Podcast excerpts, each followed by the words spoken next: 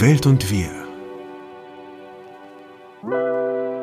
Ist ein Podcast für dich, für euch und für das Wir. Wir sprechen hier über die Dinge, die uns und vielleicht auch euch bewegen. In einer Welt, die mehr denn je einen Bewusstseinswandel braucht.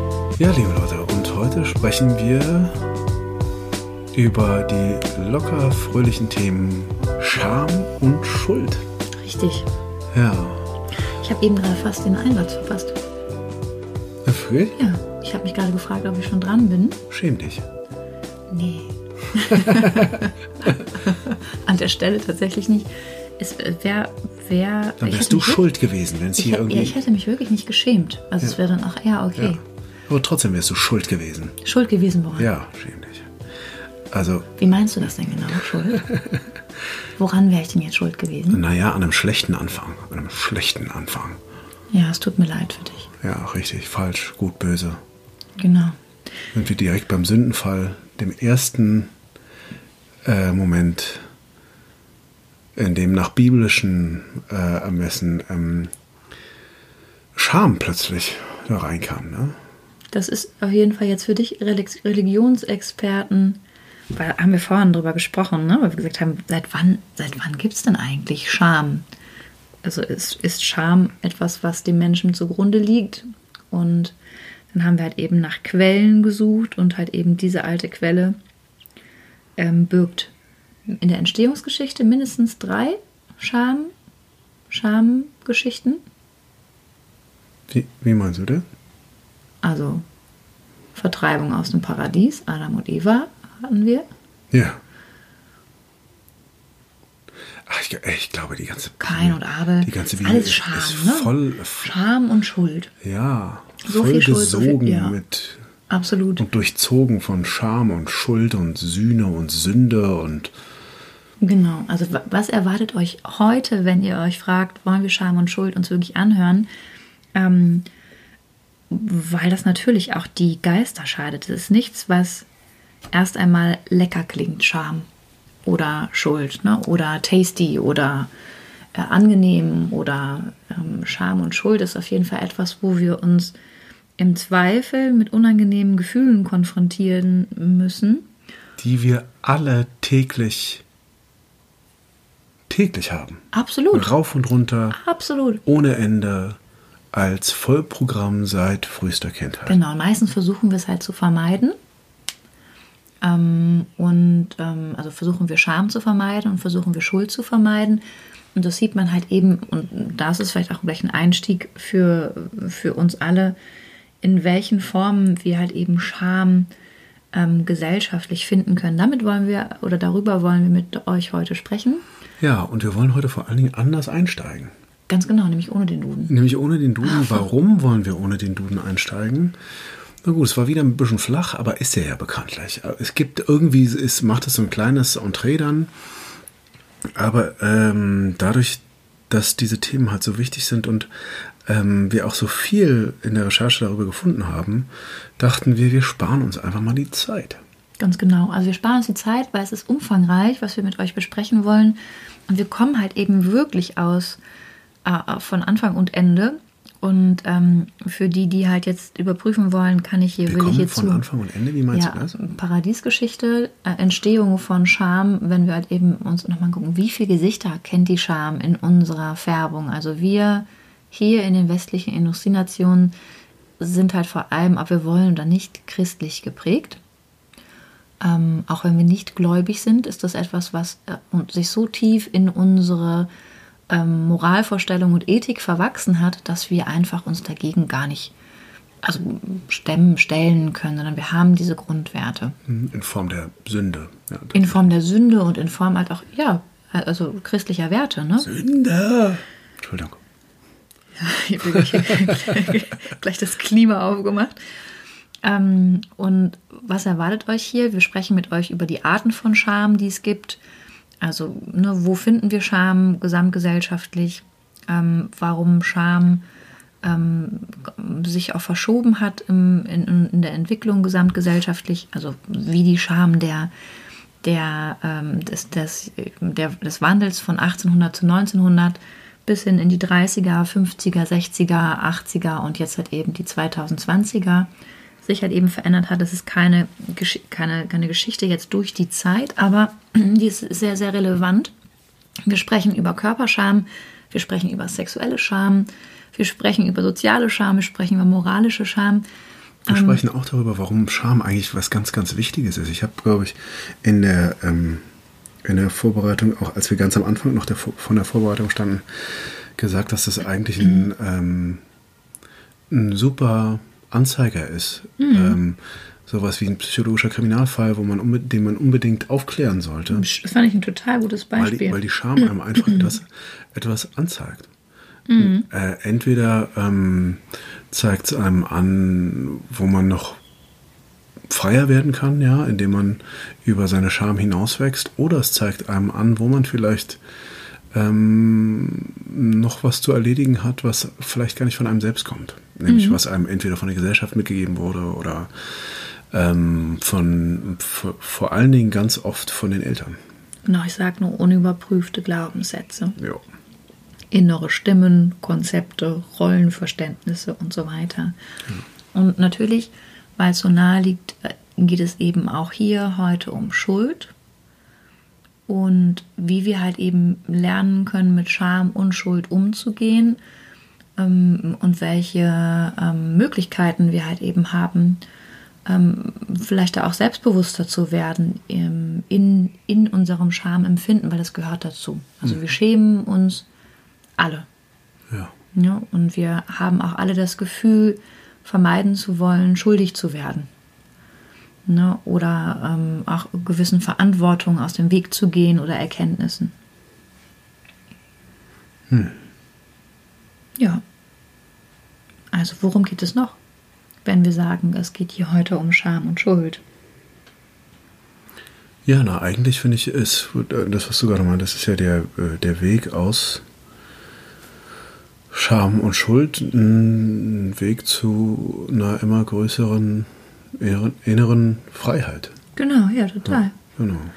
Wobei, wobei ich auch gar nicht, also auch gar nicht sagen, dass Scham und Schuld per se was Schlechtes wären, Scham und Schuld. Also wir wollen ja auch ähm, darüber sprechen, wieso das sinnvoll war, dass wir, oder sinnvoll ist auch immer noch, ein gewisses Schamempfinden mhm. kann sehr hilfreich sein. Mhm.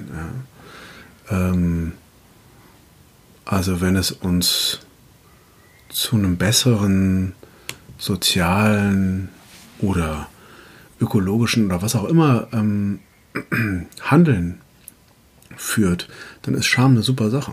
Mhm. Also, ähm, also man hat besser, es ist ja besser, wenn sich jemand und vor allen Dingen auch, ähm, also weil die Scham kann einen halt zurückhalten, das, das Falsche zu tun, wenn wir über falsch und richtig sprechen wollen. Aber ich glaube, mhm. es gibt also zumindest in meinem, in meinem Universum gibt es auf jeden Fall Dinge, die ich als ähm, absolut, ja, leider muss ich es sagen, ich würde die als falsch bezeichnen. Also wenn jemand jetzt ähm, die äh, Erde total zerstört und ähm, Meere verseucht und sonst irgendwas, dann kann ich das nur als sinnlos und falsch bezeichnen. Und da wäre Scham halt hilfreich, ja? ähm, um dieser Gier, die ja der Auslöser ist, etwas entgegenzusetzen. Mhm. Ja, da kommen wir bestimmt auch nochmal zu, ne? zu sagen, welche Formen von Scham kennen wir auch als Gewissensscham. Ich, äh, irgendwie finde ich das nicht so toll mit den Tieren, aber trotzdem finde ich die lecker.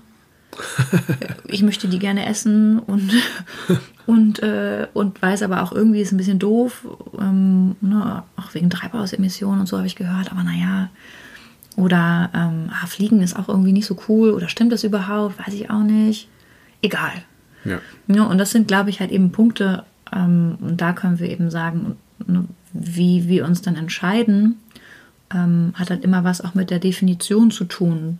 Ne? Also zu sehen, welches Leben möchten wir wie leben, was sind Umstände, die für mich unabdingbar sind. Ich muss beruflich viel pflegen, dafür versuche ich halt eben andere Umstände zu schaffen auf anderen Ebenen oder oder. Und das ähm, momentan gibt es noch nicht die Notwendigkeit, dass wir uns da entscheiden müssen bei diesen Punkten. Aber theoretisch könnte es halt eben ähm, sein, dass wir da im Sinne von wagen wir wissend zu sein und damit eben mächtig zu sein im Sinne von gestaltend, wenn wir doch eben gewisse Dinge vorausschauend für uns verändern können, die uns zu einem Leben führen, das wir uns wünschen für uns und für unsere Kindeskinder, dann könnten wir ja jetzt schon unseren Lebensstil anpassen.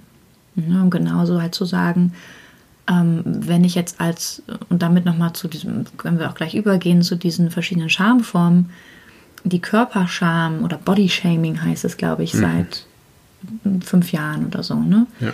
ja zu sehen, ähm, wenn ich jetzt sage, ich lasse mich als Frau vor allem, die da stärker ähm, immer wieder, also ich spreche jetzt damit für alle Frauen, ne, die von klein auf eingebläut bekommen, wie wichtig es ist, gut auszusehen, schlank zu sein und nur gleich mein Magen. und, ähm, und halt eben gewissen DIN-Normen zu entsprechen, gesamtgesellschaftlich. Und wie schädigend das sein kann, halt eben in gewissen wichtigen Lebensphasen an meinem Körper essentielle Nahrungsbestandteile zu entziehen durch Dauerdiäten oder Hungerkuren und dann halt zu wissen, mit 70, 80 steigt meine Osteoporosegefahr oder Wahrscheinlichkeit halt eben um ein Vielfaches.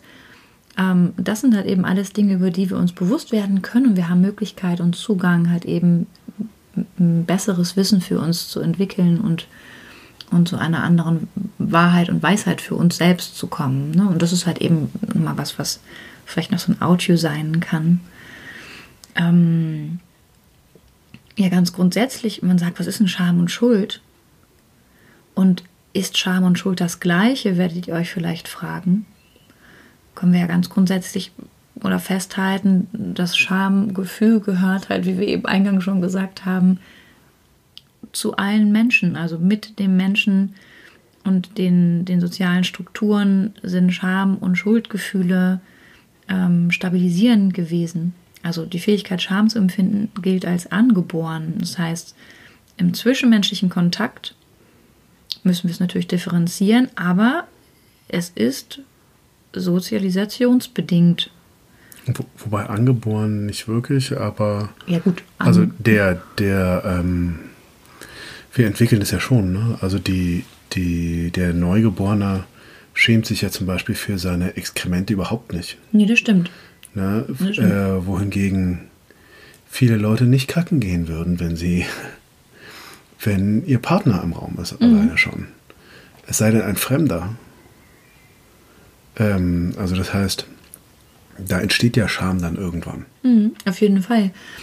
Ich glaube, es gibt sogar jetzt andere Annahmen, aber ganz grundsätzlich würde ich jetzt auch erst einmal so sagen, auf jeden Fall ist das nichts, was uns, ne, das entwickeln wir in den ersten drei Lebensjahren. Und liegt natürlich auch ganz, ganz stark, wie das Umfeld, und da sind wir ja wieder von ne, 0 bis 6, hat sich bestimmt eher einer oder andere geschämt, als ich gesagt habe, kacken gehen.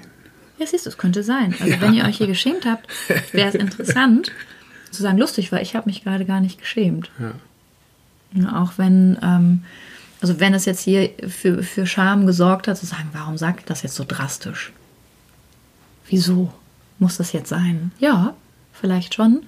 Und wenn, ähm, warum wäre das jetzt schlimm, ne, das zu benennen?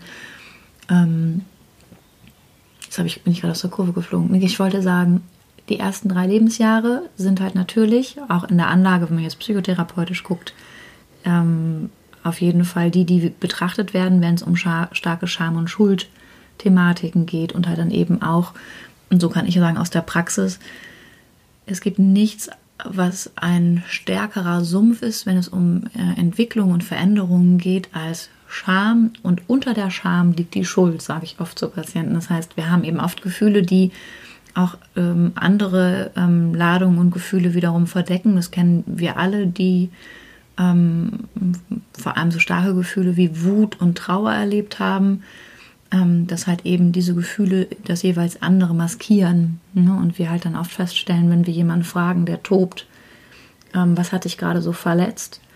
ähm, wir ganz, ganz zielsicher halt auch zu einem tiefer und darunterliegenden Gefühl vordringen können und erstmal auch wirklich eine Trauer dann auch entfesseln, ne? Ähm, in der direkten Benennung oder der direkten Frage. Vielleicht aber auch nicht. Könnte auch sein, dass das, dass das das Gegenteil ist, aber das sind natürlich unterschiedliche Abwehrstrategien, die jemand haben darf.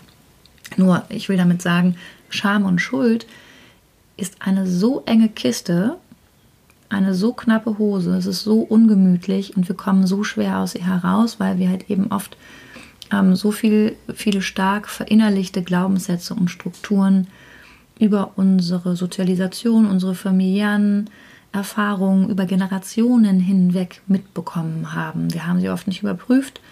Ähm, und wie gesagt, von 0 bis 6, das wollte ich vorhin sagen, fehlt uns überhaupt ähm, hirnorganisch eine, ähm, eine Differenzierungsfähigkeit, die uns erlaubt, halt eben auch zu unterscheiden und für uns persönlich auch eine, eine, eine, Kritik, eine Kritik zu üben an dem. Uns fehlt die Erfahrung und die Anwendbarkeit. Wir müssen das eben auch oft erst erfahren und feststellen, stimmt, wenn ich jetzt so ein Wort wie kacken sage, kacken, kacken, schäme ich mich oder schäme ich mich nicht, und das ist dann ganz spannend. Also wer will, kann jetzt gerne ausprobieren, wie er sich dabei fühlt.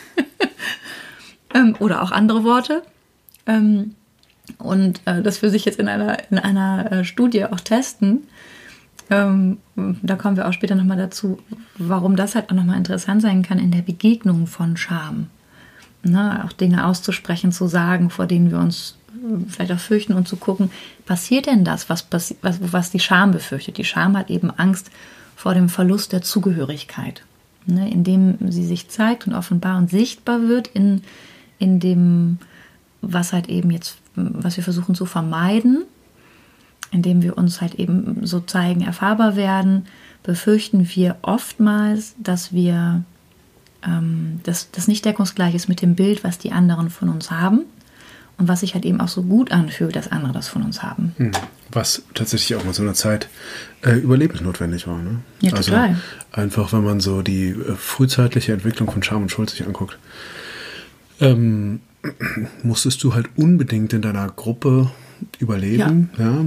Also man war da so unterwegs mit seinen Kumpels, das Mammutjagen und ähm, wenn die dann sich so dachten, boah, ey, der ist ja völlig daneben, der benimmt sich ja völlig äh, antisozial, was die äh, Absprachen betrifft, die wir so miteinander haben, was ähm, soziales Verhalten ist. Ähm, der trägt ja nur, äh, der trägt ja nur Wolfsfell, der Prolet, den wollen wir hier nicht haben. Das tragen wir nicht. Ähm, und äh, wenn man dann sozusagen aufgrund ähm, mangelndem äh, Zugehörigkeits Zuge mangelnder Zugehörigkeitsfähigkeit oder sogar mangelndem Zugehörigkeitswillen, den es wahrscheinlich selten gab, aber ähm, dann uns antisozial in unserer Gruppe be mhm. bewegt haben, mhm. wurden wir ausgestoßen. Ausgestoßen sein hieß keine Gruppe mehr zu, zu mhm. haben und hieß tatsächlich in den, mit, mit höchster Wahrscheinlichkeit zu sterben. Ja, absolut. Und deswegen war es wichtig, ähm, ein großes äh, Bewusstsein dafür zu haben, wie ich hier konform mit der Gruppe bin oder was vielleicht nicht konform ist und was ich dringend verändern muss, damit ich wieder in diese Gruppe passe, damit die Gruppe auf mich auch aufpasst. Ja. Also auch wenn ich zum Beispiel dann, dann krank geworden bin oder irgendwas, dass sie gesagt haben, nee, ey, der ist doch ein super Typ.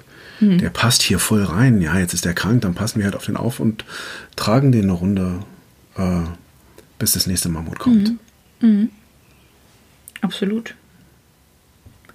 Also wenn wir sagen, wir versuchen oft also wenn Scham etwas ist, was uns halt eben davor bewahrt, auch die Zugehörigkeit zu verlieren, oder im Extremfall, jetzt auch heute angewandt, ähm, Scham, das Gefühl, dass nichts mehr zu retten ist. Also es ist sowas von Ende Gelände, wenn die anderen herausfinden, dass ich hier eigentlich nicht dazugehöre oder halt eben so wertlos bin oder so wenig das bin, was ich vorgebe zu sein, dann ist bei mir halt eben, also habe ich jegliche Existenzberechtigung verloren. Ne?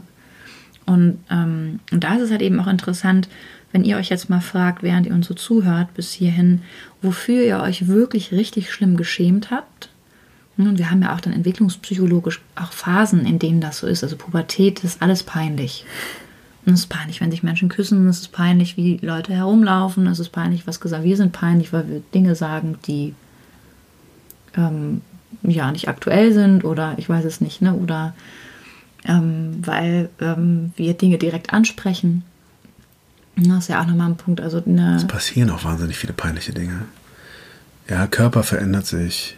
Ja, klar, das hat auch, deswegen sind wir auch bei der Sexualität, ne? Also gerade, gerade Jungs werden es wissen, äh, in welchen merkwürdigen Situationen man dann plötzlich Erektionen hat. Ja. ja?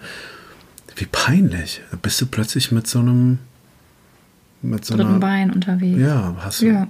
Bist du Trinker oder was ist das in deiner Hose? ja. Oder freust du dich nur, mich ja, zu sehen? Oder, oder freust, ne? ja, genau. oder freust du dich nur, mich zu sehen.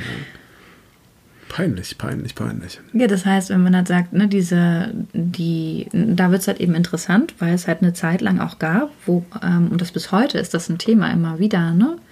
Ähm, wie stark ähm, ist, ist, Selbstbefriedigung okay? Ne? Also es ist irgendwie okay, ähm, ist es okay, also mittlerweile ne, im Zeitalter von Porn und YouPorn heißt es, glaube ich, ne? Ist es YouPorn? Schön, dass du nicht weißt, wie das heißt. Ja. Das nee, heißt so. Mich ja. hat das echt nicht so interessiert. Ja. Aber er heißt YouPorn. Das genau, heißt so. also mhm. und da haben wir halt nochmal andere Themen. Und da ist halt so die Frage, schämen wir uns eigentlich, wenn wir uns sowas angucken? Wann setzt Scham ein und wann fühlen wir uns schuldig? Mhm. Ne? Weil wir schämen uns wahrscheinlich nur, wenn wir uns vorstellen, dass uns jemand dabei zuguckt. Ganz genau. Und das ist nämlich interessant. Da haben wir halt wieder die Verlustangst ne? oder die Befürchtung, was ist, wenn jemand herausfindet, dass ich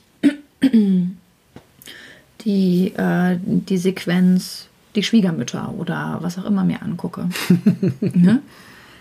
Oder die drei, weiß ich auch, was auch immer. Also ihr wisst ja. schon, was ich, die, die es für sich schauen, wo fühlt, wo fühlt ihr euch schuldig, wenn ihr euch damit beschäftigt oder was ist? Ich bin ja heute fürs Fäkaler zuständig. Ankacken zum Beispiel. Wäre sowas, wofür man, sich, wofür man sich extrem schämen würde, wahrscheinlich, wenn jemand anderes rausfände.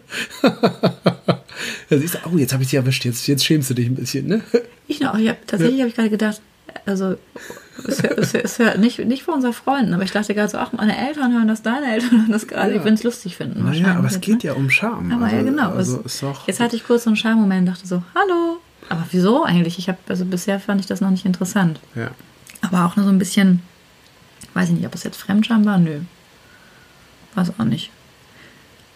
Weiß ich nicht, finde ich jetzt nicht so. Ja, nee, spannend. wir haben, es war ja auch nur in dem Kontext. Ähm, Scham. Wofür würden, passiert, wo, ne? würden wir uns schämen, wenn wir uns was angucken, ähm, wo jemand das als besonders, was als besonders gestellt Aber ich glaube, sogar bei, bei dem normalsten Porn würde man mhm. sich schämen, wenn man sich bei dem Vorgang beobachtet wüsste. Mhm. Ja. Ja, das heißt, eigentlich geht es darum, ne, ist das deckungsgleich, das Bild, was dann jemand von mir bekommt, mit dem, was ich gerne eben auch stolz vielleicht von mir zeige und präsentiere. Ne? Und das ist halt dann auch, also wenn wir sagen, Scham hat ein natürliches Gegenüber, nämlich den Stolz, dann können wir uns eben vorstellen, was sind denn die Schnittstellen von Scham und, Stol und, und Stolz, Wortfindungsstörung. Da geht es halt eben über den, um den Übergang vom Kontakt des Selbst mit den anderen. Mhm. Das heißt, der Moment, wo ich einen Teil von mir halt eben zeige und wenn ich stolz bin, zeige ich den, den besonders gern ähm, und lasse mich da halt eben auch im besten Licht dastehen. Ähm, und bei der Scham ist es halt der Rückzug und das haben wir genauso auch in dem Schamgebaren. Ne? Wir wollen, wenn wir uns schämen, bloß niemandem in die Augen sehen. Wir wollen uns zurückziehen, unsere Hände werden schwitzig, das Herz schlägt, wir werden vielleicht auch rot, wir versuchen irgendwie aus dieser Situation herauszukommen. Ähm, und so hat auch jeder für sich selbst, wenn wir über Scham nachdenken, auch so seine eigene Schambiografie. Ne? Also was haben wir einmal befürchtet, was vielleicht über uns enthüllt werden könnte? Ja. Ähm, und wo und warum? Eigentlich, was wäre denn passiert, wenn das enthüllt worden wäre, dass wir hm. eigentlich gerne, ne? also hm. da ich finde, also für euch ist es vielleicht ganz schön, mal zu gucken, was wäre denn das für euch heute aktuell das Schlimmste, was über euch enthüllt werden könnte und was würde geschehen, wenn das herauskommt. Hm. Ich musste an einen altbekannten Satz denken, ist der Ruf erst ruiniert, lebt sich's völlig ungeniert. Mhm. Ähm, übertragen mal auf das, worüber wir sprechen. Mhm. Äh, sozusagen, wenn ich durch diese Scham hindurchgehe und mir mal ähm, dann kann das vielleicht auch die Offenlegung der Schampunkte vielleicht auch einfach freimachen und zu einer größeren Authentizität führen. Ne? Ähm, ja, ich finde Und sogar, auch, wo, ja. wir, wo wir ja auch gerne praktisch sein wollen für mhm. euch, also jetzt für alle Eltern, ne? es ist wichtig dann an der Stelle, und ich rede überhaupt nicht davon, Narzissten zu züchten, mhm. aber eure Kinder ähm, immer in den richtigen Momenten natürlich, aber immer wieder zu, ähm, zu zeigen, dass sie stolz sein können auf das, wenn sie etwas erreicht haben. Mhm. Also stolz sozusagen zu fördern. Mm. Und damit meine ich gar nicht so was Idiotisches wie Nationalstolz oder, sondern wirklich den persönlichen Stolz auf etwas Erreichtes. Ähm, Stolz ist einfach hilfreich als Anti, als Antidot gegen also als Gegenmittel. Gegen Scham, ne? Gegen die Scham, ja. ja. Scham ist halt etwas wirklich, was uns wie, was ist wie ein Knast, aus dem wir nicht mehr kommen. Und wenn sich das paart mit Schuld, ne, also mm, nochmal so die Stigmatisierung von, von Selbstbefriedigung oder Stigmatisierung, halt, und da haben wir auch nochmal das Thema der klassischen Rollenbilder. Ne? Was durften, durften Frauen wie lange nicht? Ne? Und, ähm, und lebt sich, nee, ist der Ruf erst einmal ruiniert, heißt halt vor allem für mich, also da horche ich halt gerne auf, eine Unabhängigkeitserklärung zu schreiben. Die Menschen, die mit mir gearbeitet haben und arbeiten, wissen, was ich damit meine. Und für euch in Kürze ist es eben wichtig, sich ganz, ganz klar zu machen, wovon wir uns befreien wollen, ist ein ganz elementarer Schritt für die Basis von einem freien Leben, unabhängig zu werden von der Meinung oder der Idee anderer über mich selbst.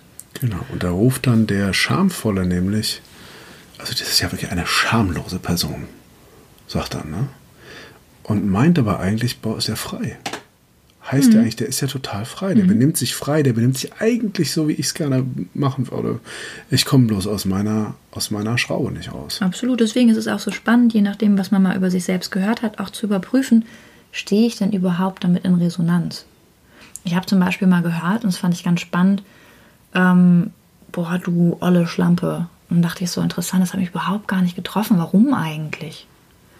Also, und ich habe für mich festgestellt, ähm, weil ich mich so überhaupt gar nicht selber gefühlt habe. Und okay, was auch immer er oder, ne, in dem Fall war es ein Mann, ähm, mir da unbekannterweise gesagt hat, war halt dann so ein schönes Beispiel dafür, dass ich so lange darüber noch nachgedacht habe. Nicht, weil ich jetzt da über die Situation nachdenken musste, sondern ähm, es hatte viel mehr mit ihm zu tun als mit mir, ähm, sondern einfach, weil ich gedacht habe, spannend, in mir gab es überhaupt nichts, was ich für irgendwas schämen würde, was ich als Frau irgendwie getan hätte oder, ne, und das ist halt eben ein Punkt, wir hören das dennoch sehr oft und es gibt oft halt eben auch Dinge, für die wir uns schämen und mit denen wir auch gar nicht in Resonanz stehen. Also die müssen wir wirklich für uns lernen, dann neu zu überprüfen.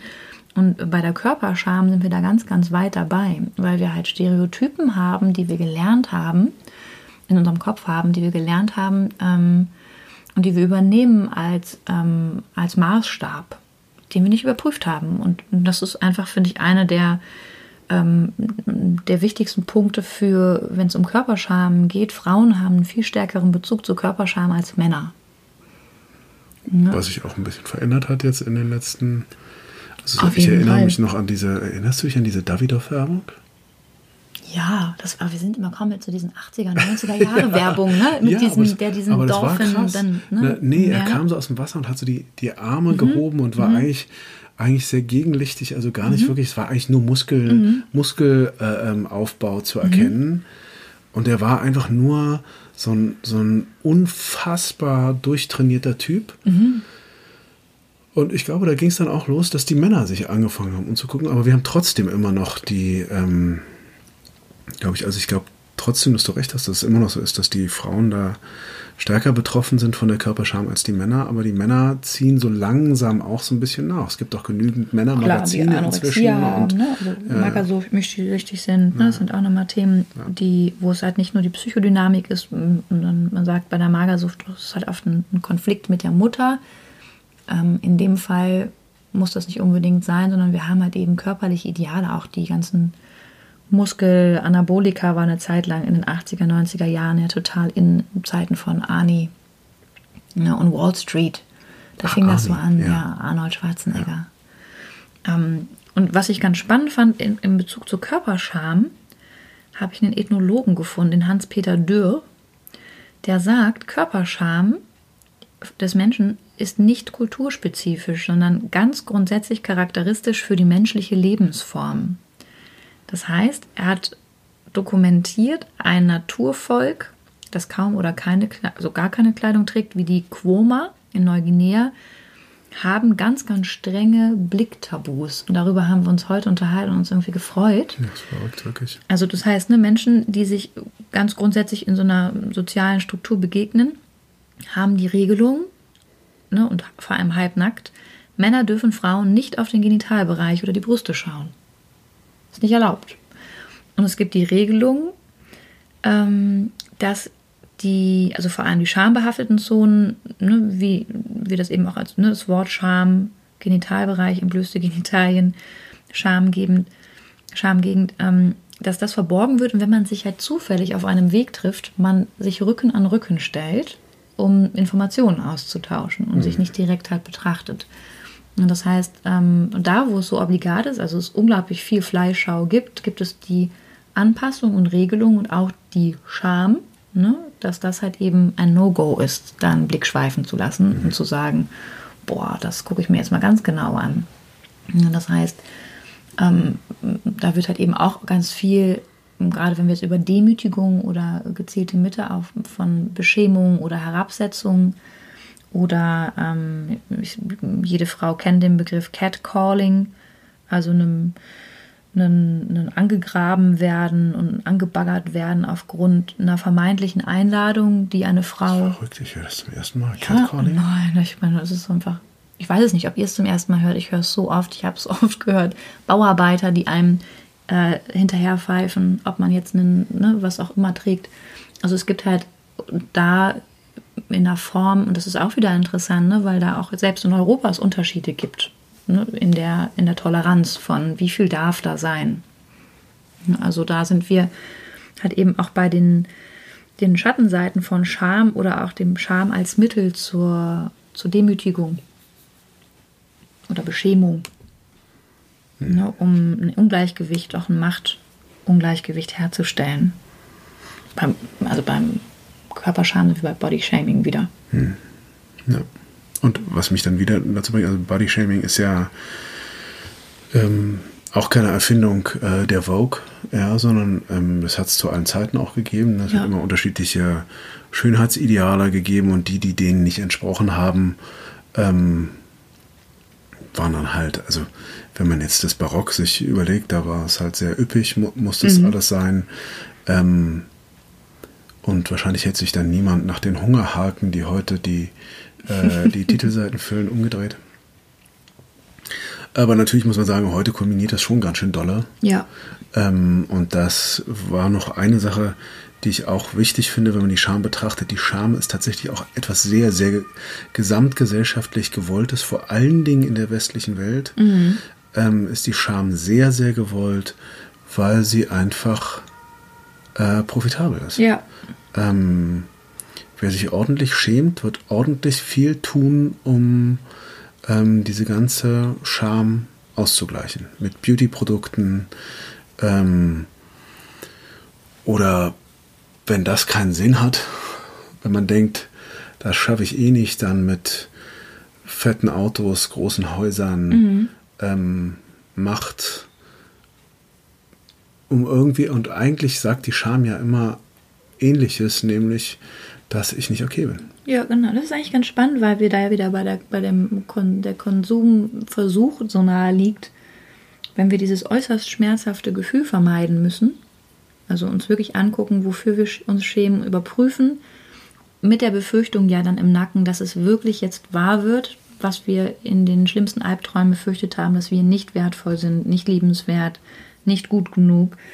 Und wenn wir jetzt diese schmerzhafte Erfahrung dass wir so fehlerhaft sind und keine Liebe und Zugehörigkeit verdienen, ähm, so halten und halt eben auch versuchen, diese Gefühle zu vermeiden und halt uns auch zu beruhigen oder zu betäuben, durch welche Mittel auch immer. Ne? Das, das kann genauso gut Essen sein wie Drogen, wie Sex, wie ähm, ähm, Kaufsucht. Ne? Das sind alles halt eben die, der ist der Nährboden. Ne? Nun können wir sagen, Scham fängt dann vor allem an, uns noch mehr die Verbindungsmöglichkeit, also die Verbindung zu anderen Menschen, die, die Zugehörigkeit zu nehmen. Also wir befürchten in der Offenbarung, sie zu verlieren und je mehr wir sie im kleinen Kämmerlein für uns zurückhalten, bebrüten, äh, verbergen, desto größer trennt sie uns dann aber eigentlich von einer möglichen Gemeinschaft und auch der Zugehörigkeit A zu uns selbst. Also sie untergräbt tatsächlich den Teil in uns selbst, wo wir wirklich frei werden können. Ne? Hm.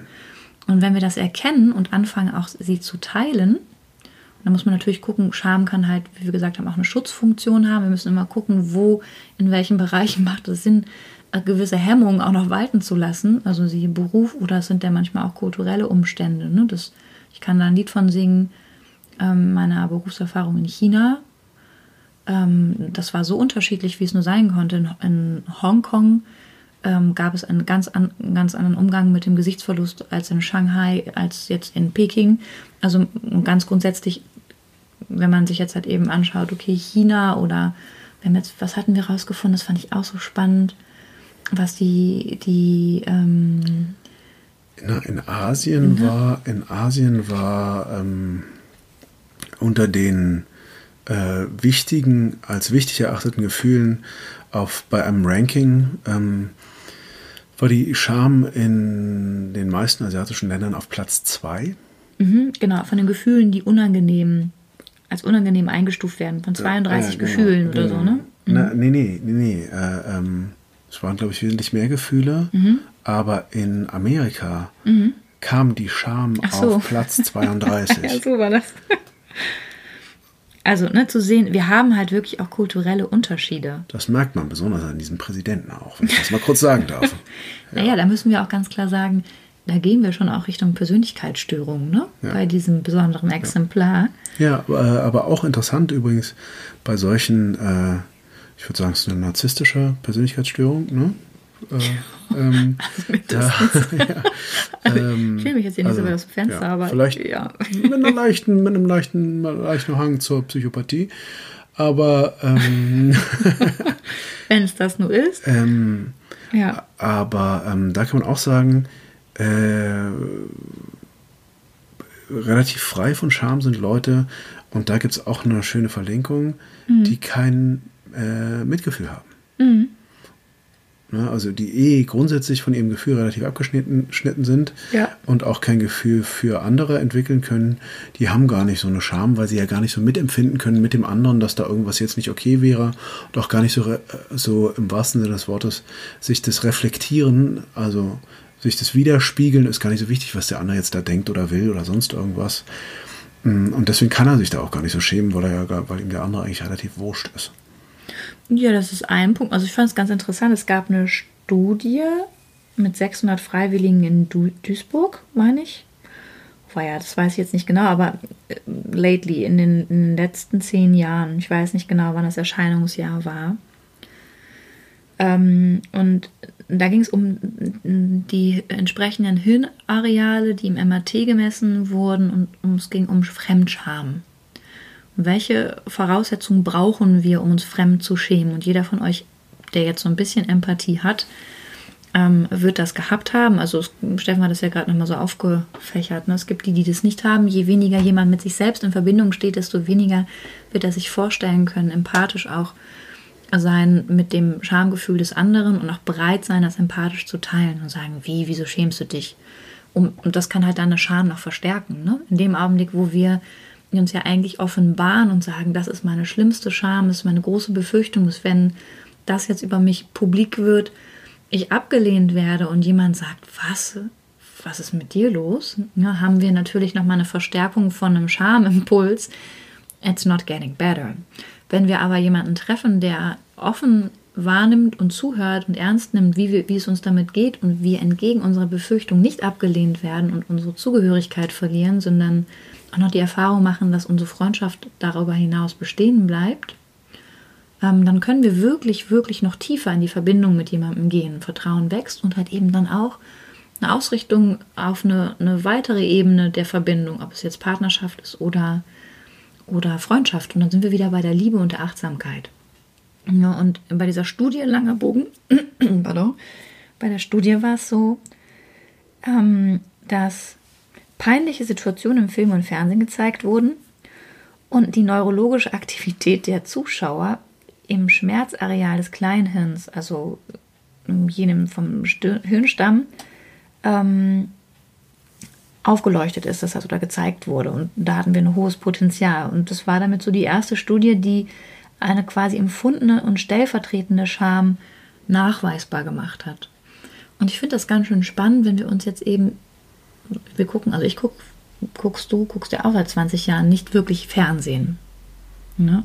Wenn wir uns angucken, wie sind die Sendeformate von Wetten das, wo es um Challenges ging und es darum ging, ähm, im besten Fall jemanden vor einem Gewinnen zu sehen, wir dahin kommen, dass es solche Sendeformate wie den Dschungel gibt.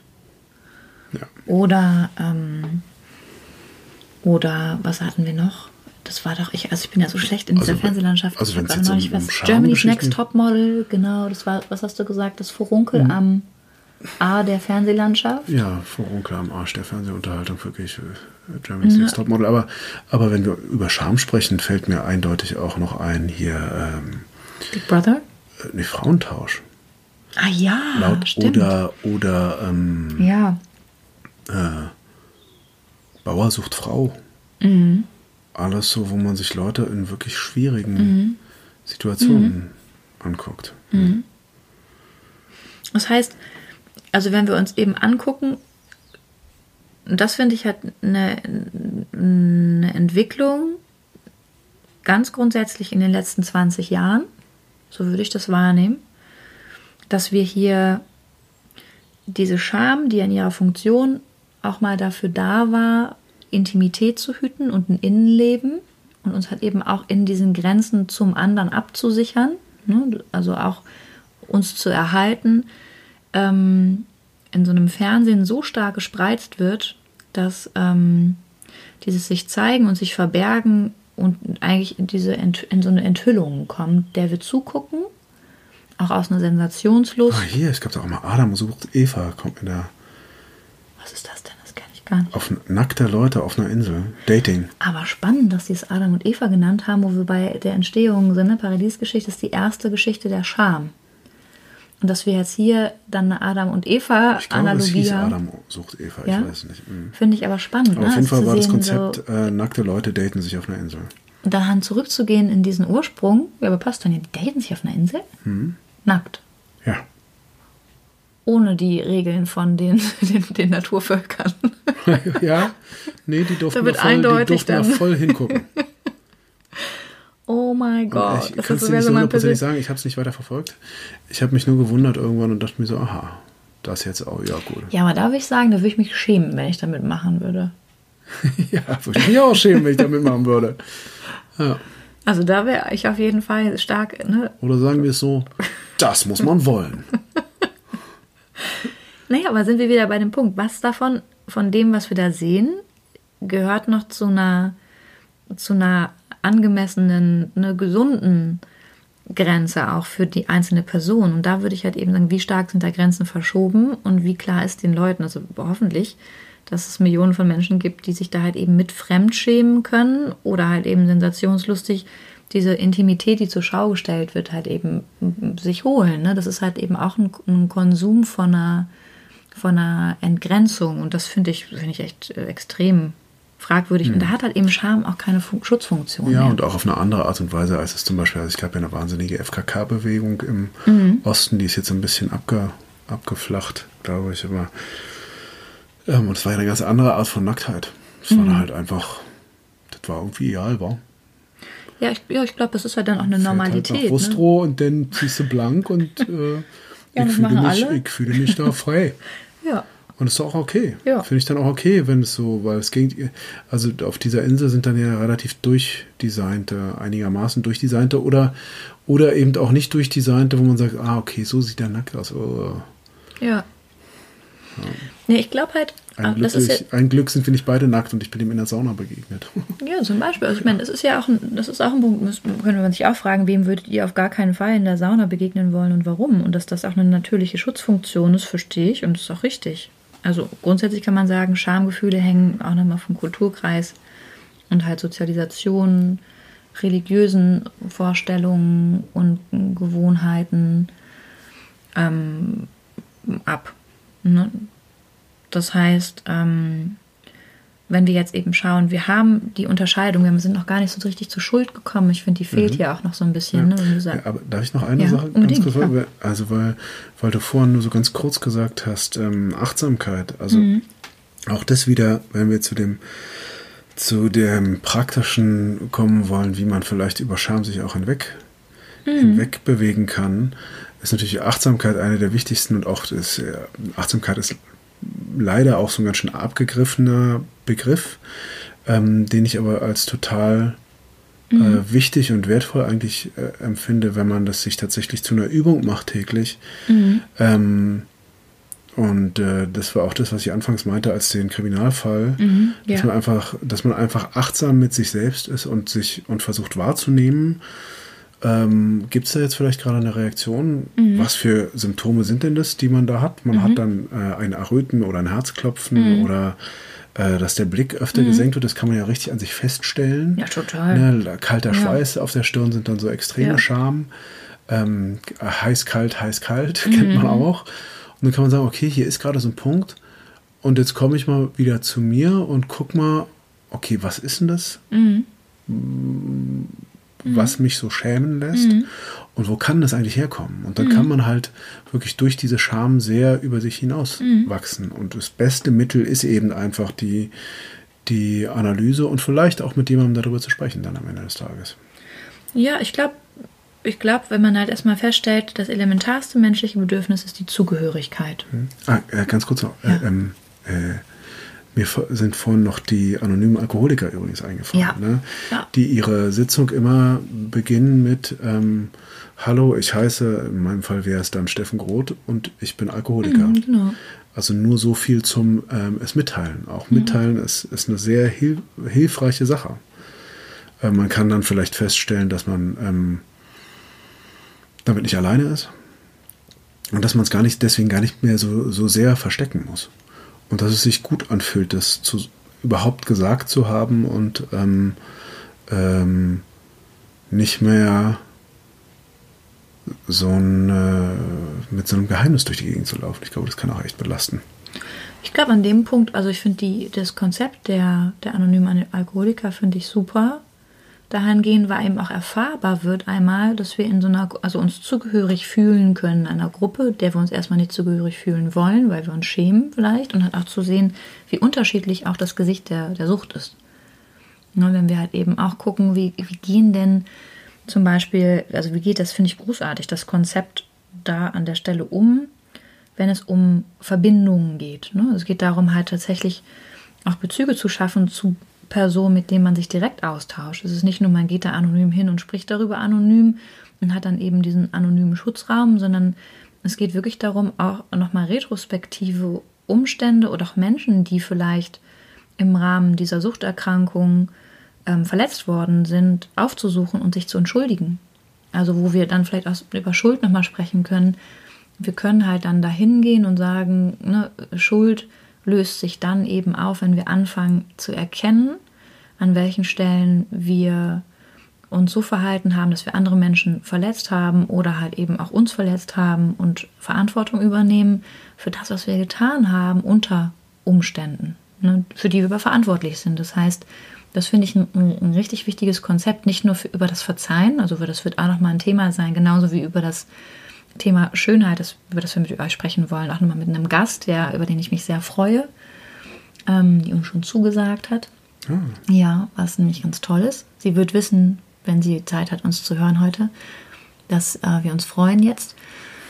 Ähm, und da sind wir dann nämlich eben auch bei, bei der Veränderung und der Entwicklung. Schuld geht oftmals gar nicht mehr davon aus, dass es diese Schuld verändern kann. Und das stimmt ja auch. Tatsächlich können wir nicht verändern, was wir getan haben, was geschehen ist, aber wir können sehr wohl ähm, damit lernen, umzugehen. Und das heißt ja, die beste Entschuldigung ist ein verändertes Verhalten. Mhm. Und das ist halt tatsächlich der Punkt. Also eine Veränderung ähm, für jemanden, dem wir ähm, Unrecht getan haben, kann dann entstehen, wenn wir zu vollem Umfang einräumen, dass ähm, wir dafür die Verantwortung äh, äh, übernehmen und dass wir ähm, auch alle Konsequenzen für das, was entstanden ist, sofern das noch möglich ist, tragen wollen. Mhm. Und dann hört halt eben auch dieser Prozess dieser Unveränderbarkeit der Schuld, ne, dieser Lähmung der Schuld und der Depression über die Schuld auf. Ja, genau durch die Scham. Durch ne? die Scham, genau. Und, und da ist die Scham dann tatsächlich auch hilfreich. Ne?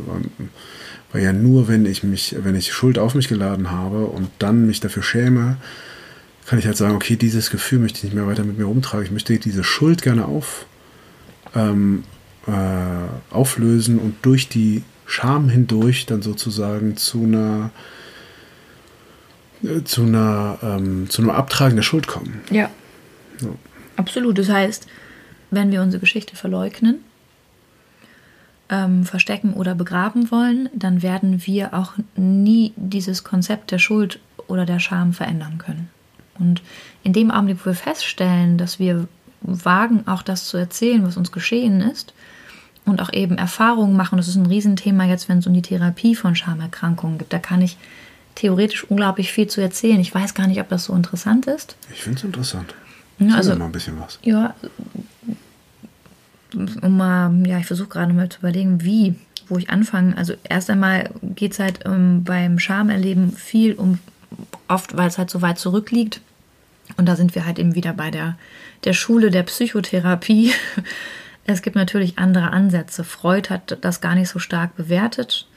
Ähm, in der Anlage Psychoanalytiker natürlich sehr stark, dass sie sagen, es geht bei Scham viel auch um Schulderfahrung der frühkindlichen Phase von von 1 bis 3 und da geht es halt eigentlich um, um ja, die Entstehung von Scham bei so kindlichen Kernkonflikten. Und ähm, das heißt, ein kindlicher, was, was ist denn ein, kindlicher Kern, das heißt, das sind so diese Kern, also ja, die Kernfähigkeiten, die entwickelt werden, ähm, wie zum Beispiel Körperfunktionen, Entwicklungsschritte, Bewegung, ähm, Orientierung im Raum und in der Welt die Veränderung, also das Weggehen von Mama zu Papa, von Mama und Papa in die Welt. Ne? Das sind so diese ersten Erlebnisse, wo das Kind anfängt, Verdauung zu beherrschen, es um diese Reinlichkeitserziehung geht, so heißt es so schön. Also ne, Pipi und AA machen und ähm, Unabhängigkeit, Trotzphase ne? und ähm, halt auch die Regulierung von Gefühlen. Und wir haben ja so oft schon in den ganzen letzten Folgen auch darüber gesprochen, wie Kinder ähm, halt eben erst über ihre Entwicklung bis zum sechsten Lebensjahr dahin kommen, dass sie eine kritische Instanz und ein, eine stärkere Unterscheidung von innen und außen war, also mm, erlangen. Ne? Das heißt, ohnmächtige Wut, die zur Trotzphase gehört, beschämende Niederlagen von sich in die Hose gemacht haben, dafür abgestraft zu werden, werden Scham auslösen. Ne? Und werden auch wenig motivierend sein im Vergleich zu ähm, eine, Empathie, mit der wir halt dann eine, einer Niederlage ähm, halt eben auch begegnen. Und eine Niederlage ist für ein Kind, sich in die Hose zu machen, wenn es gerade lernt, das zu kontrollieren und den Moment verpasst zu haben. Das heißt, es ist elementar, wie wir mit eben diesen, diesen Erlebnissen umgehen und wie wir sie bewerten, weil das Kind für sich innere Bewertungssysteme etablieren wird, die ein Leben lang dann halt eben auch wirksam sind. Wenn wir gehört haben, äh, pfui du Schwein, du hast jetzt hier, ne, dann äh, wirkt das halt. Und es ja. hat dann auch einen schnellen Bezug zur Sexualität, ne? wo wir uns dann auch nicht mehr wundern müssen, warum es uns tatsächlich mit Scham erfüllt, wenn wir dann bei YouPorn die Kategorie Oncocken googeln oder äh, finden ja. wollen. Ne? Also weil wir dann, ne, macht es Sinn, darüber mal nachzudenken, gibt es da vielleicht eine anale Fixierung? Ja. Ne? Und das zeigt sich immer in der Sexualität und in der Form, wo wir uns eben ähm, in der Hingabe treffen können, also frei von dem, ne, schamfrei. Ähm, und das ist eben auch das Angebot, was die Sexualität hat für uns, im besten Fall. Ne? Mm. Und naja, auf jeden Fall, das war so ein Rahmen, wo wir sagen, das ist halt die Annahme der, der psychoanalytischen Theorie, ne, dass das Entstehen von Scham mit einem ersten Erleben von Schwäche einhergeht und damit Autonomie und Stolz gegen Zweifel an sich selbst und Scham konkurrieren. Ich, ich bin der, der ich bin, ich mache aber eine eigene Entscheidung getroffen und ich schäme mich dafür, dass ich das getan habe. Mir wird sogar auch bestätigt, dass ich mich zu schämen habe. Das heißt, hinter die, also auf diesem Hintergrund ist es ein Gefühl, das sich auf meine ganze Person bezieht und es wird mir so klar gemacht, dass ich dann nicht okay bin. Und da sind wir dann wieder bei so einem Modell der Transaktionsanalyse, die sagt dann, ein Kind lernt dann halt herauszufinden, ob es okay ist und stellt halt dann eben auch für sich Bezüge zu der Umwelt dar. Ich bin okay, nee, ich bin nicht okay, aber du bist okay. Ne? Oder ich bin nicht okay und du bist nicht okay, heißt halt wiederum, das Modell kennt man auch, das ist das totale Antiprogramm. Hm. Ne? Und ist auch extrem destruktiv. Und das ist halt oft ein Übergang, den ich oft auch dann immer wieder in der Praxis sehe, wenn es um Schamerkrankungen geht. Ähm, sowohl Mangel an Scham, Katzenkampf draußen jetzt, ne? Ist auch interessant. Hm. Ähm, und ähm, oder halt eben, ähm, da gibt es einen Psychoanalytiker, Wurmser heißt er, der sagt, die schwere, also der hat einen Aufsatz geschrieben, der da heißt, die schwere Last von tausend unbarmherzigen Augen. Ne, also hier diese maximale Betrachtung und ne, das heißt, das illustriert so diesen gemeinsamen Nenner der meisten Schamerkrankungen eigentlich, ähm, ne, dass wir hier oft auch Scham maskiert finden hinter der Angst. Also wir haben ja vorhin über so verschobene Ladungen emotionaler Art, ne, von also Wut und Trauer ne, und Angst und Scham ähm, können halt eben auch stark in Verbindung gehen, aber natürlich auch Scham und Wut. Ne? Das sind auch nochmal Punkte, die, die wir da finden. Ähm, und ich sage immer, Wut ist eigentlich das, das Gefühl der Entwicklung. Wenn wir Wut für uns nicht zu verwechseln mit Aggression, eine gerichtete, zielgerichtete ähm, Energie, die sagt, ich will diese Veränderung, ich will das auf keinen Fall mehr, wie es bisher war, ist es das Beste, was uns passieren kann, in so einem Prozess wütend zu werden. Ne? Ähm, und aus einer Entwicklung zu einem alten Gefühl von Scham und Schuld bedeutet das erst einmal ein Prozess, und das weiß ich dann, wenn wir da wo auch immer stehen, dass es eine längere Zeit brauchen wird, weil wir eine neue Erfahrung sammeln müssen. Und das ist halt das Stichwort. Ich will das jetzt nicht zu lange ausatmen lassen. Bei Schamerkrankungen haben wir halt eben oftmals eine, eine stärkere ähm, Aufforderung dazu, neue Erfahrungen zu machen. Und da müssen wir halt dann ähm, als gute Therapeuten gucken, a, wie kann man Selbstwertgefühl aufbauen, was ja oft halt eben durch Scham und Schuld so niedrig gehalten wurde, dass es da kaum ein, ein Gefühl von Stolz oder Selbstwirksamkeit oft kam. Ähm, und dass die, die inneren Schau, ne, also die inneren Anteile halt eben auch zu klären, die ein Mensch in der Gesamtheit seiner seiner Psyche eben hat. Also da lernen Menschen dann Gefühle stärker wahrzunehmen, zu unterscheiden, mein Gefühl, dein Gefühl, authentische Gefühle anzuerkennen, die Wahrnehmung, Gefühle als berechtigt wahrzunehmen, sich selber nicht abwerten zu müssen, sich selbst zuzugestehen, dass wir uns verändern dürfen und so weiter und so weiter. Also das sind alles so Themen, die, die da, ähm, an die man da so rangehen muss, auch im hm. Unbewussten. Ne? Hm. Ich hoffe, das war jetzt so die Beantwortung nee, der Frage. Ja, ja, absolut. Finde ich total spannend. Ähm, ich meine, ja. gerade auch wenn du über sexuelle Scham sprichst, ähm, macht mir halt nochmal, ich habe jetzt gerade, es gibt so eine neue äh, Netflix-Serie über mhm. Jeffrey Epstein, mhm. wo so furchtbare, also wo nochmal sehr detailliert, ich weiß nicht, ob euch der Fall geläufig ist, es war es auf jeden Fall, ähm, unfassbar großer ähm, Kindesmissbrauch, der mhm. da betrieben wurde von Jeff Jeffrey Epstein mit, mit äh, Kindern, die irgendwo mitgenommen wurden und aus. Wir reden immer so über 14-Jährige, ähm, 14 bis äh, dann älter und wahrscheinlich irgendwann auch jünger oder man weiß es auch nicht. Ich habe es auch noch nicht zu Ende geguckt, aber da geht es halt auch sehr stark. Also alles, was dann, was dann ähm, also A, diese Mädchen sind extrem schambehaftet, mhm. wenn wir über Scham sprechen.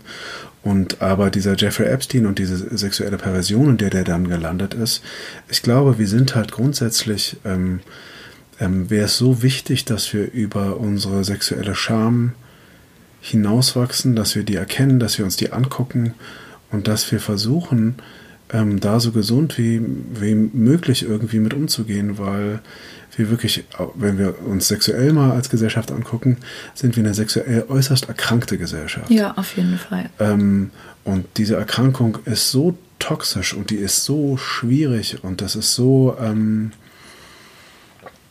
ich meine, und es ist auch nicht nur heute so. Wir sind eine absolut übersexualisierte und vielleicht sogar eine pornografisierte Gesellschaft. Aber ähm, also Troja, Troja, äh, die Kriege von Troja hat es auch nur gegeben, weil der eine äh, sich nicht beherrschen konnte und dem anderen Mann die Frau ähm, ähm, oder vielleicht war es auch ihre, ihre Entscheidung. Es ist immer so, als hätte er sie geraubt. Ich glaube, sie wollte, sie wollte auch, ja. Ähm, aber deswegen ist ein Krieg ausgetragen. Und ich glaube, ähm, wenn wir da einen anderen Umgang mit finden, ich finde, wir sollten auch nochmal irgendwann eine Folge über Sexualität machen. Ja, auf jeden Fall.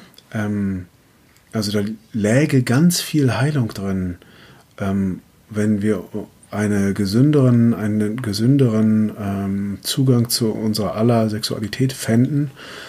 Und ähm, ich finde, ein Schritt zu einer gesünderen Sexualität wäre halt sehr eindeutig ähm, ein Nachdenken über Scham und vielleicht auch äh, in den meisten, also ich finde ja, dass jeder so seinen intimen seine Intimität mit sich oder vielleicht einer zweiten oder von mir aus auch dritten oder vierten, was auch immer man Person da so für Vorleben hat, ausmacht, aber dass man zumindest da einen gesunden Umgang mitfindet. Und ähm, die Scham ist, finde ich, in dem Zusammenhang ähm, höchstens hilfreich insofern, als dass man die Intimität eines anderen auch wahrt und wahren mhm. möchte. Mhm. Ja. Dafür ist dann die Erfahrung von Scham hilfreich. Mhm. Aber ähm, dieses verschämte, versteckte, geheimniskrämerische, ähm, mhm. diese Idee, dass das eigentlich nicht okay ist, was man da so empfindet und ähm, dass man das auch niemandem mitteilen kann, ähm, das ist, glaube ich, sehr, sehr toxisch und führt zum Schlimmsten und auch zu sowas Monströsem wie Harvey Weinstein, Jeffrey Epstein und wen auch immer wir da sonst noch nennen können. Und leider sind es dann auch eher die Männer als die, als die, es gibt sicher auch höchst pervertierte Frauen, aber ich glaube, der Großteil ist es dann leider doch die äh, Mannheit, die, die da gestört reagiert. Und mhm. es kommt viel aus, aus äh, einer gestörten, aus einem gestörten Umgang mit Sexualität und mit Scham. Ähm, wo man am wenigsten übrigens drüber reden darf, ist dann die Kirche und äh, wie sich ja, das genau, ausgewirkt das, hat. Wie sich das ausgewirkt hat, wissen wir ja. Also ich glaube halt eben auch, wenn wir sagen, was ist das? Also wenn wir jetzt nochmal den Bogen machen, ne? wir fangen an mit der, den Schamgeschichten über die Paradiesgeschichte ne? der Erkenntnis und ist es dann so, dass Adam und Eva sich dann heute bei RTL oder RTL 2 vermute ich irgendwo auf einer Insel in, auf den niederländischen Antillen oder so treffen ähm, ist das dann jetzt die Schamlosigkeit? Oder weißt du das jetzt plötzlich wieder? Ich stelle mir, das da jetzt, ich stell mir das jetzt so vor. Ja. Muss ja irgendwie so karibisch irgendwas sein. Das ich ist dachte, dann, jetzt fliegt gerade auf, dass du das doch mal guckst. Ja, nee, dann weiß ich, würde ich mich dafür schämen, weiß ich gar nicht. Ich, ich finde das so uninteressant tatsächlich. Ich finde es ja hochinteressant so, eigentlich. Ja, ja. Ich finde das super uninteressant. Ich würde also mir dann wirklich so fünf, lieber Tennis angucken. Ja, fünf, sechs Minuten. Ja. ja, aber dann hast du ja auch nicht wirklich was gesehen, oder? Nee. Also da fällt mir ein, dass äh, äh, in Jugoslawien heißt es ja Tennis. Naja, gut, okay. Haar, wo, Haar. wo, wir gerade beim genau. Thema sind. Aber auch da hast du dich jetzt geschämt? Neues aus Kralau, ja, als du ja. Haar, Haar sagtest. Ja, auch ein bisschen, ja, habe ich so ein bisschen Schweiß gekriegt und ein bisschen Hitze im Gesicht. Ja. Es tut mir leid, das wollte ich nicht. Nee, aber, aber, ist nein, ja, aber, ist, aber, ist doch, aber ist doch super. Ist doch super. Ja, ne, das heißt, aber hier zu sehen, ne, Empathie, Mitgefühl ist halt eben ein Punkt. Wenn wir sagen, eine schamlose Gesellschaft, also dahingehend, dass es ähm, eine Peer Group gibt. In dem Fall, wenn wir bei Epstein und Epstein oder Weinstein bleiben und Me Too, der Me Too Debatte, ähm, die ich für extrem relevant gehalten habe, auch an der Stelle. Immer noch. Und immer noch, ne? Ähm, und die viel zu spät eben sich jetzt auch rührt, und wir halt sagen, wie löst sich denn Scham auch von Opfern auf? Dann ist es halt eben genau diese Geschichte auch zu erzählen und zu benennen. Ja. Und warum es dann eben auch wichtig ist, wenn wir über hier nochmal Scham und Beschämung auch oder Vergewaltigung als Kriegsmittel, ne, ähm, auch eine Demütigung von, von der zivilen Bevölkerung, ähm, ob es jetzt nun über die Genozide oder, oder Vergewaltigung als, als Mittel des Genozids ähm, genutzt wird, die, ähm, die, der Respekt und die Würde der Grenzen des meine Stimme, ähm, des Einzelnen hat halt ganz viel damit zu tun. Und Scham kann aufhören, wenn wir uns wirklich mit Mitgefühl und Empathie dem anderen zuwenden und eben überprüfen, was das bedeutet ne, für jemanden, der sich offenbart und sagt, ich schäme mich gerade dafür oder ich merke gerade, ähm, ich bin da jetzt gerade äh, auf was gestoßen. Ne? Und für sich selber halt eben auch diesen Weg aufzumachen und zu sagen, ich begegne mir mit Mitgefühl, wo ich gerade spüre, ich schäme mich hier hm. so sehr. Eigentlich, wo wir ja auch äh, jetzt gerade beleuchtet haben, was für Schwierigkeiten da gerade durch eine christliche Herangehensweise ähm, in den Dingen steckt, aber ähm, ich finde, es gibt ja auch immer ganz gute Impulse aus den meisten religiösen Strömungen. Gibt es immer gute Impulse auch und liebe deinen Nächsten wie dich selbst. Meint dann das eigentlich genauso? Ne? Ja, und dass das halt aber Hohn auch sein kann. Also für jeden, ich kann da jetzt noch gar nicht, also weil ich glaube, wir gehen so ein bisschen außerhalb der Zeit vielleicht dafür. Es wird sicherlich nochmal über den Sinn und Unsinn der Religion aufgenommen werden. Ähm, und dazu habe ich auf jeden Fall auch nochmal einiges zu sagen, wenn es halt da um die, um auch die Repression der Kirche ne, und auch diese, diese Hemmung, also die, die Kirche genau das geschaffen hat. Ne? Sie hat eine riesen Kulisse für die Schattenseite der Scham in dieser Verheimlichung, in dieser, ähm, in dieser Unterdrückung von der Sexualität geschaffen, dass das halt zu einem, ähm, zu einem Monster geworden ist, dass, dass ähm, hier ähm, auch ne, über die menschliche Natur im Unguten, also da geht es um Macht- und Ohnmachtbestrebungen, ähm, bis heute ähm, einfach eigentlich einen Schatten wirft, den wir gar nicht mehr nachvollziehen können. Mhm. Das ist halt aber eben auch ein Teil. Also je stärker mhm. wir etwas hemmen, Ne, und die unterdrücken und weniger betrachten, verheimlichen, desto stärker nähren wir halt genau diesen langen Schatten der Schuld und Angst. Und damit ähm, ähm, kommen wir halt eben auch nicht in eine Aufarbeitung und Heilung für die Opfer von Tätern. Ne, und die bis heute dann eben mit den Folgen ihrer ungelösten Scham leben. Hm. Ja, nee, ich meinte das jetzt auch eigentlich nur ähm, als einen, einen nochmal eine Bestärkung des, der Idee von äh, Empathie auf andere und auf sich selbst bezogen. Ja. Finde ich, ist eigentlich der Satz trotzdem ganz gut. Also völlig unbenommen, aber. Ja, auf jeden Fall. Ne? Auf jeden Fall. Also Empathie und Mitgefühl kann dann das Gegengift zur Scham sein. Genau. Wenn es denn das geben soll. Genau. Und, und eben auch sich mitteilen. Und ich glaube, das kann auch sein, sich einem Freund mitteilen oder und da zeigt sich dann auch wieder, dass es nicht funktioniert, dass wir, ähm, also wir brauchen einfach eine Gruppe. Und wozu brauchen wir die, um uns mitzuteilen? Ähm, eine Zugehörigkeit, das genau. ist das, das, Grundbedürfnis. Ja, eine Zugehörigkeit ist aber das eine. Also man kann sich auch eine Gruppe zugehörig fühlen und sich überhaupt nicht mitteilen. Ich glaube halt, sich eine gute Gruppe mhm. suchen, in der man ähm, sich, sich traut, ja. sich zu offenbaren. Ja, schön. Also, weil die mhm. Offenbarung bringt ja dann ähm, überhaupt erst eine Lösung für die Scham. Schön, ja. Ähm, und dazu brauche ich einen sicheren Raum. Also das heißt, äh, man muss sich gut überlegen, mit wem man sich da, mit wem man sich so umgibt. Und ähm, oder in dem Und wenn man diese Leute nicht hat, dann muss man sich halt jemanden suchen, den man äh, der Spezialist für diese Dinge ist. Aber schön, schön wird es wirklich, wenn man das irgendwie auch im, im äh, Freundeskreis, ohne zu sehr jetzt aneinander psychologisch rumzudoktern. Ich glaube, das ist dann auch schlimm, weil jeder hält sich dann irgendwie, hat sein Zertifikat als Küchenpsychologe, sein Inneres. Ich glaube, es kann ja auch erstmal sein, wie viel wir innerlich für uns selber, also ich glaube, das ist ein Punkt, wie stark gehe ich innerlich mit mir um und, hab, und halte halt eben Perfektionismus hoch ähm, versus ähm, authentisch mit mir und mein, meinen Bedürfnissen gerade umzugehen. Ja. Und wenn ich dann bereit bin, und das ist ganz spannend, halt eben auch mal hinter die, die eigentlich die, die, die Basis des Perfektionismus zu gucken, wenn es da so stark um dieses dauerhafte Erhalten von einer Zugehörigkeit, einer vermeintlichen, geht, die wir gar nicht beprüft haben, dann sind wir gerade in dieser Gesellschaft heute so stark aufgefordert, ähm, in, in, diesem Streben nach Perfektion uns, uns die Scham auch anzugucken, die dahinter steht. Mhm. Und am Ende des Tages kann das zu einer ganz, ganz großen Verbindlichkeit und Möglichkeit zur Verbindung und einem Kontakt führen, der, der wirklich was verändert. Ja, und zu einer Entspannung tatsächlich auch. Ja, total. Weil wir sind Klar. halt so eine grundangespannte Gesellschaft. Ne? Total. Also ich finde, es hat sich viel getan. Und gerade wenn ich mir jetzt so Erziehung angucke, ähm, ich glaube, der Satz, äh, schäm dich, war in den 80ern wahrscheinlich noch viel gesagt von Eltern, in den 90ern bestimmt sogar auch noch.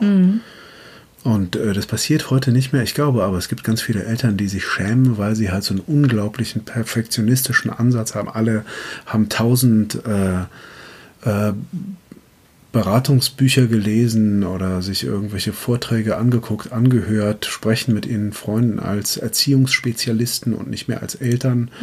Und ähm, das ist ja dann auch irgendwie, da ist ein ganz schöner Druck auf dem Kessel. Und ähm, das sage ich als äh, Betroffener tatsächlich. Ja, total. Und kenne einfach viele, viele Eltern, die auch dann da scheitern und müssen, man muss ja da scheitern. Ja, absolut. Weil man es ja perfekt machen will, schafft ja kein Mensch. Ja. Absolut. Das heißt ja zu sagen, mutig zu werden für die Verletzlichkeit und die Unvollkommenheit. Also wirklich zu wagen, und das ist halt Genau. die Mutprobe, zu sagen, ich wage es, hier nicht vollkommen zu sein. Ich wage es nicht zu wissen und weiß damit vielleicht sogar mehr ähm, oder schaffe damit zumindest eine Basis, neue Dinge in meinem Leben zu verwirklichen. Und ich zeige mich auch vielleicht dann mal da verletzlich und ich kann ja für mich entscheiden, wem kann ich das überhaupt, bei wem geht das gar nicht, bei wem wäre ich so beschämt, wenn das so wäre und da halt nochmal zu überprüfen, warum. Also ich finde diese, was du heute gesagt hast mit dem Kriminalfall in uns, den wir lösen können, wenn wir spüren, dass wir uns unglaublich schämen, ähm, kann dann halt echt äh, uns ganz, ganz weit bringen. Sagen, was schämt, was ist das denn jetzt gerade? Und das als eher Herausforderung zu sehen und nicht als eine Möglichkeit, jetzt wieder sich abzustrafen oder die Schotten dicht zu machen oder Sondern sagen, ah, Ja. cool, ich schäme mich, was will mir das oh, jetzt das, sagen? was war das denn? An welchem Punkt habe ich mich gerade geschämt? Was Genau. hat es ausgelöst? Genau. Und sich da wirklich auf die Schliche zu kommen und vielleicht auch das dann, je nachdem, wer einem gegenüber sitzt, mitzuteilen, zu spüren, dass es sich verändert. Ja, vielleicht auch mal so verrückt zu sein in der Runde, das einfach zu sagen. Mhm. Verrückt, ich habe mich gerade voll geschämt, des und deswegen. Kennt ihr das eigentlich auch? Ja, Ja, also, genau, dann sind wir, glaube ich, haben wir es nicht zu Ende besprochen, aber, äh, aber viel gesagt. Und ich ähm, habe mich gefreut, ich hatte so ein bisschen Schiss, weil, weil da so viel drin steckt. Ähm, ich glaube auch, dass die Schuld nochmal kommen wird beim über das Verzeihen. ja, Das ist heute so ein bisschen ein stiefmütterlich behandeltes Thema gewesen. Sie hört aber, gehört aber trotzdem zu Scham. ja, Und ähm, ja, ich, ich, äh, ich bin gespannt, was ihr für Erfahrungen macht. Und genau. Lieber Markus, du wirst uns ja hoffentlich wieder ein Feedback geben. Ich freue mich jedes Mal wie Bolle. ich mich auch. Ja, und die anderen, gebt uns auch Feedback. Wir freuen uns. Auf jeden und Fall. hoffen, dass ihr viel mitnehmen konntet. Von Herzen alles Gute. Ja. Bis Und bald. bis zum nächsten Mal. Tschüss.